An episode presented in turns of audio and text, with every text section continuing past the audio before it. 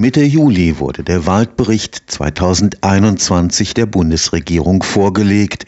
Dem deutschen Wald geht es nicht gut. Stürme, extreme Dürre und die massenhafte Vermehrung des Borkenkäfers haben deutlich sichtbare Spuren hinterlassen. Nicht nur Fichten, auch Buchen und Eichen sterben in großer Zahl. Fast 300.000 Hektar Wald müssen in Deutschland wieder aufgeforstet werden.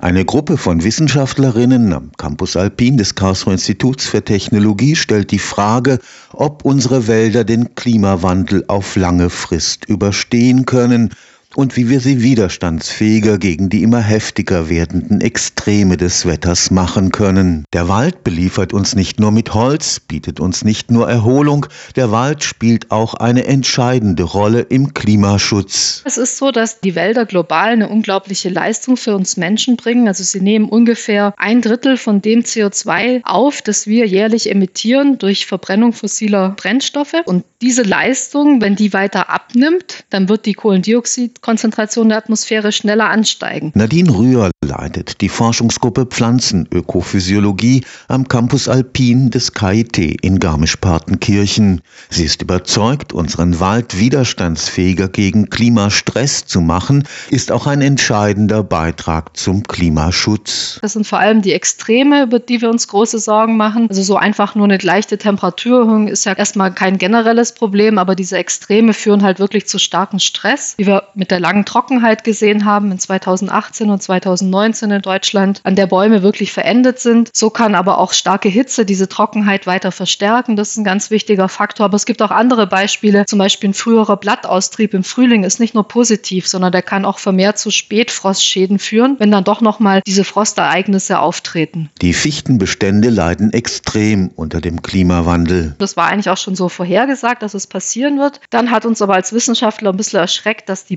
Buche auch sehr in Mitleidenschaft gezogen worden ist, weil die eigentlich so auch als Zukunftsbaum, auch als Replacement für die Fichte angedacht worden ist. Jetzt haben wir gesehen, dass die Buche wohl auch nicht der allerbeste Zukunftsbaum in Deutschland sein wird. Also da gibt es auch gerade ganz starke Forschung, was könnten Zukunftsbäume sein. Und Fichten können wir schon noch pflanzen, aber halt wirklich nur noch in höheren Gebieten über 800 oder 1000 Meter. Bis zu einer bestimmten Grenze können Bäume mit Hitzestress umgehen. Was ein Baum dann zuerst macht, ist, er schließt diese kleinen Mini-Öffnungen auf dem Blatt die nennt man Spaltöffnung, da haben die ja Milliarden auf den Blättern, die werden geschlossen und dadurch verringert sich der Wasserverlust ganz arg. Wenn sich aber der Wasserverlust verringert, weil die Spaltöffnungen zu sind, dann kann auch wiederum keine Nahrung aufgenommen werden für die Bäume. Also die können dann nicht Kohlendioxid aufnehmen, um Photosynthese zu betreiben und daraus dann ihre Nahrung, ihre Kohlenhydrate herzustellen. Also dann fangen die auch an, Hunger zu bekommen. Die sind dann nicht nur durstig, sondern auch hungrig. In dem Moment, wenn jetzt ein Borkenkäfer kommt, ist natürlich so ein Baum dann viel, viel anfälliger dafür, weil er nicht mehr so viel Reservestoffe für die Abwehr Hat. Das ist auch der Grund, warum das viele CO2, das wir gegenwärtig in die Atmosphäre entlassen,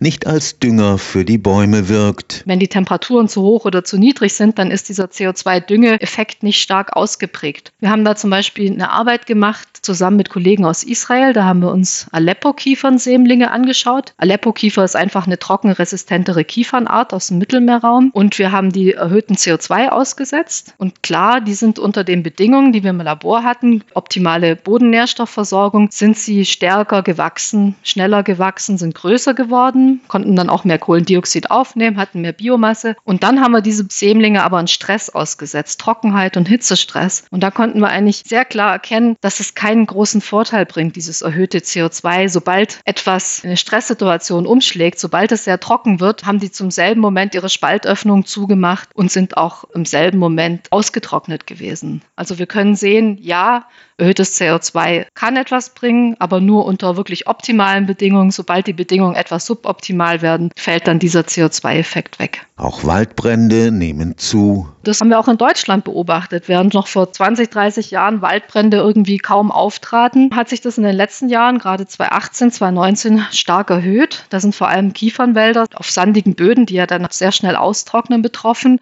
Und unsere Feuerwehr ist eigentlich auch noch dabei, wirklich Maßnahmen zu entwickeln, weil das bei uns sehr lange gar kein Faktor war. Und es wird sich jetzt mit dem Klimawandel weiter verstärken. Das ist wirklich ein Szenario, da müssen wir uns schon auch wirklich darauf vorbereiten, auf alle Fälle. Ob unser Wald den Klimawandel überleben wird, ist für die Forschung noch eine offene Frage. Sicher ist nur, die Kombination von Trockenheit und Hitze ist lebensbedrohlich für die Bäume. Sobald es sehr heiß wird, während es trocken ist, führt das einfach zu einer schnelleren Verdunstungsrate, zu einem noch größeren Stress für Bäume. Und wir sehen mit dem Klimawandel, Klimawandel nimmt diese heiße Trockenheit zu. Aber wir können noch nicht abschließend jetzt sagen, bei 1,5 Grad ist das das Szenario. So wird sich die Baumsterblichkeit dann verändern. So weit sind wir noch nicht. Stefan Fuchs, Karlsruher Institut für Technologie.